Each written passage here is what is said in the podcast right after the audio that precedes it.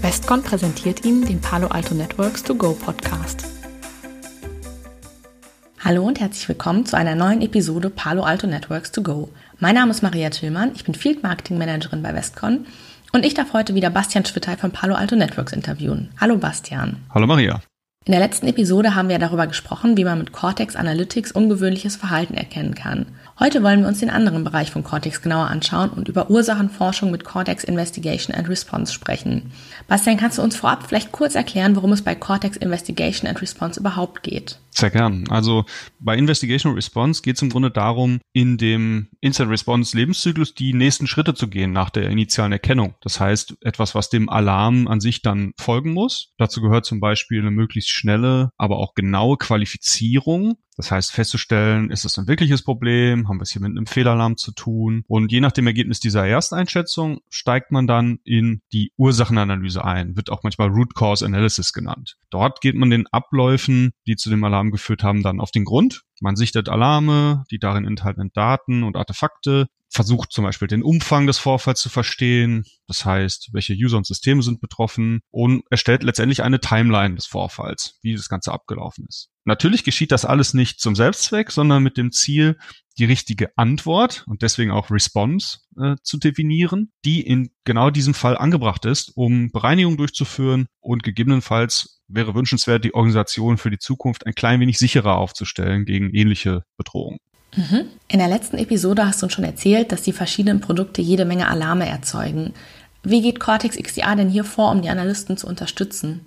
Zunächst mal hoffen wir, dass die von Cortex XDR erstellten Alarme an sich schon von hoher Genauigkeit sind. Und wir können im Allgemeinen auch eine niedrige False-Positive-Rate für uns reklamieren. Ähm, was trotzdem immer der Fall ist, ist, dass die mit allen zur Verfügung stehenden Kontextinformationen angereichert sind. Wenn wir mit Cortex XDR Daten aus Netzwerk, Endpunkt, Cloud und sogar Third-Party-Bereich integrieren und aneinander sticken, dann können Abläufe letztendlich schlüssig nachvollzogen werden in einem, zum Beispiel ein Ablauf von einem Endgerät übers Netzwerk zu einem anderen Endgerät. Und das hilft im Rahmen der Ursachenanalyse und Einschätzung der Reichweite vielleicht auch eines Vorfalls natürlich enorm. Was außerdem hilft, ist ein, ich würde sagen, zentrales Konzept in XDR, um die Arbeit des Analysten zu vereinfachen, nämlich das der Gruppierung von Alarmen in sogenannte Incidents, Cortex XDR Incidents. Das ist etwas, was automatisch geschieht und hierbei werden kausal zusammenhängende Alarme nicht einfach jeder für sich in Isolation dargestellt, so dass ich mir das erstmal als, als zusammensuchen muss, was gehört zu wem, welche Alarme sind jetzt in Beziehung mit diesem Vorfall zu sehen, sondern es wird vom System automatisch erledigt und zu einem Incident gruppiert, indem man dann die volle,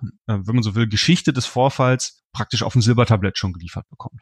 Okay, wie kann so ein Incident denn überprüft werden und welche Daten werden dem Analysten dafür von Cortex zur Verfügung gestellt? Gute Frage. Der Startpunkt für jede Incident-Analyse ist die sogenannte Incident Summary Page. Das wird also immer gleich dargestellt, so ein Vorfall, und die enthält einige wesentliche äh, Datenpunkte. Zum einen die sogenannten Schlüsselartefakte. Darunter verstehen wir die Anwendungen, IPs, Dateien in Form ihrer Hashes, URLs und so weiter, also bestimmte Artefakte und Indikatoren, die als Schlüssel extrahiert werden konnten aus dem ganzen Rohmaterial. Und die werden auch direkt so dargestellt. An der Stelle haben wir zum Beispiel die Gelegenheit auch, und das wird auch sehr stark äh, durchgeführt in XDR, externe Threat Intelligence Quellen anzuzapfen dass wir ein möglichst vielschichtiges Bild über die Bedeutung der Schlüsselartefakte darstellen. Was XDR außerdem tut, ist automatisch alle involvierten Benutzer und Endgeräte zu extrahieren.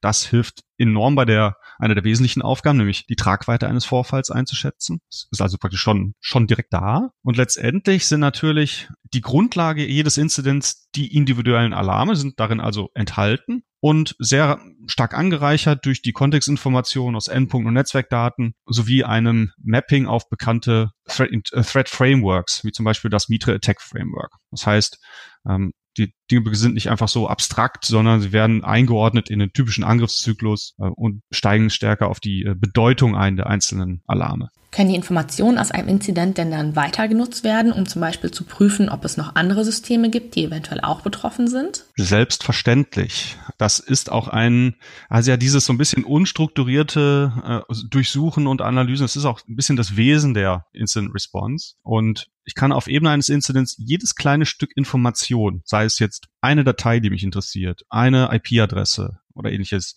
Ich kann das immer herausnehmen und mir ganz genau darstellen lassen, was Cortex XDR insgesamt über diesen Indikator weiß. Sowas wie eine 360 Grad Rundumsicht sozusagen wo ist was schon mal aufgetreten, gesehen worden, ausgeführt worden. Ähm, Im Falle von IP-Adressen kann ich einen Überblick über den kompletten Netzwerkverkehr erhalten im Rahmen dieser Ansicht, runtergebrochen auf diverse Parameter und Statistiken. Man kann also praktisch an jeder Stelle tiefer reindrillen in die Informationen, um den Vorfall bestmöglich zu verstehen. Abgesehen, und das hilft natürlich dabei, Systeme zu identifizieren, die aus welchem Grund auch immer noch nicht Teil des Incidents sind. Abgesehen davon kann ich auch jedes Stück ähm, Informationen rausnehmen und freie Queries oder Suchanfragen an das System stellen. Das also jetzt nicht nur diese Rundumsicht ähm, für bestimmte Datentypen darstellt, sondern vollkommen frei durchsuchen, was ich an Daten habe. Okay, das ist also der Investigation-Teil. Und wenn dann alle Informationen aus einem Incident gesammelt sind, welche Möglichkeiten bietet mir Cortex XDR denn dann zu reagieren? Ja, die Reaktion ist wie bei der Datensammlung und Verarbeitung auch hier auf Netzwerk- und Endpunktebene angesiedelt. Im Netzwerkbereich können beispielsweise dynamische IP- oder URL-Blocklisten angefüllt werden, direkt aus einem Incident mit wenigen Klicks, die dann von anderen Tools, ähm, Firewall zum Beispiel, verarbeitet werden. Im Endpunktbereich ist das Ganze noch ein bisschen mannigfaltiger. Da gibt es zum Beispiel die Möglichkeit, Geräte vom Netz zu isolieren. Das heißt, aber auch nur so weit zu isolieren, dass ich sie mit XDA trotzdem noch weiter bearbeiten kann. Und das geht zum Beispiel mit unserem Live Terminal. Das ist quasi eine Remote-Steuerung der Systeme und Ansicht von Prozessen. Also man kommt eine Art Task Manager innerhalb von XDA. Man kann sich Dateien anschauen, ähm, kann Kommandos ausführen. Das ist schon sehr flexibel, aber noch flexibler ist die sogenannte äh, Skriptausführung. Hiermit können wir praktisch eine beliebige Aktion, wenn man sie in einem Skript formulieren kann, auf Endgeräten von XDA durchführen lassen. Das ist natürlich extrem hilfreich zur beispielsweise Bereinigung von Überresten eines Angriffs. Es funktioniert auch auf vielen Endgeräten gleichzeitig, skalierbar, darüber wird reported über den Fortschritt. Eine sehr mächtige Funktion, Natürlich ist das Ganze nicht unbedingt nur für die Response hilfreich. Teilweise kann es auch noch während der Analyse extrem praktisch sein, wenn man beispielsweise mal eine ganz bestimmte Datei von einem Endgerät akquirieren muss, die so noch nicht eingesammelt wurde. Man kann quasi interaktiv Endgeräte untersuchen mit Live-Terminal und Skriptausführung. Also sozusagen im besten Sinne multifunktional äh, für Untersuchung und Response. Okay, mit Cortex XDR kann so ein Incident also von der Erkennung bis zur Response bearbeitet werden. Wir haben ja auch schon darüber gesprochen, dass die Zeit hier ein wichtiger Faktor ist.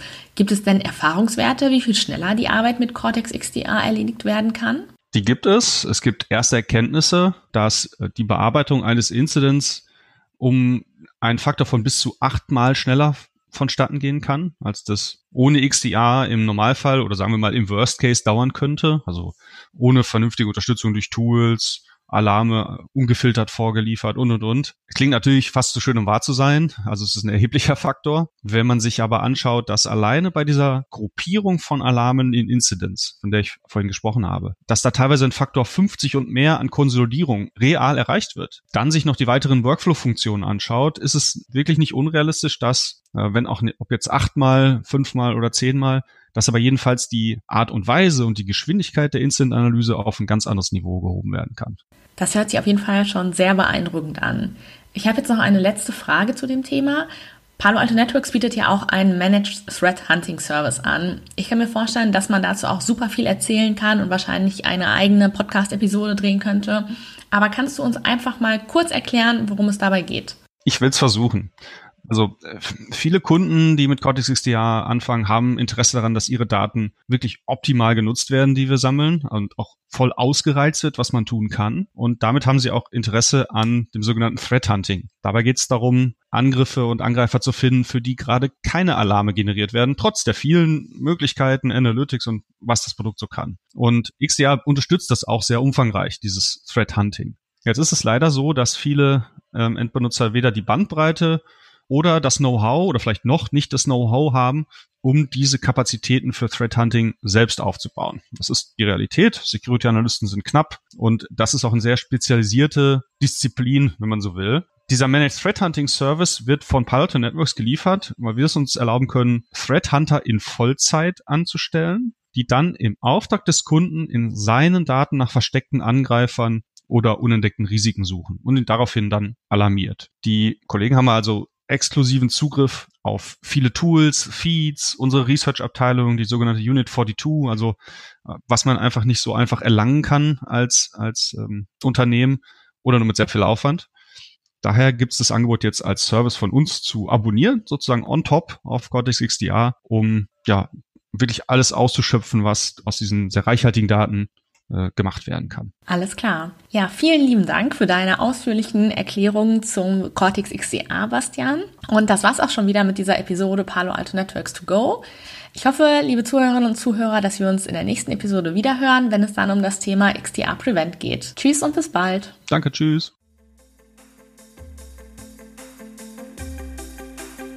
Das war der Podcast Palo Alto Networks to Go, präsentiert von Westcon.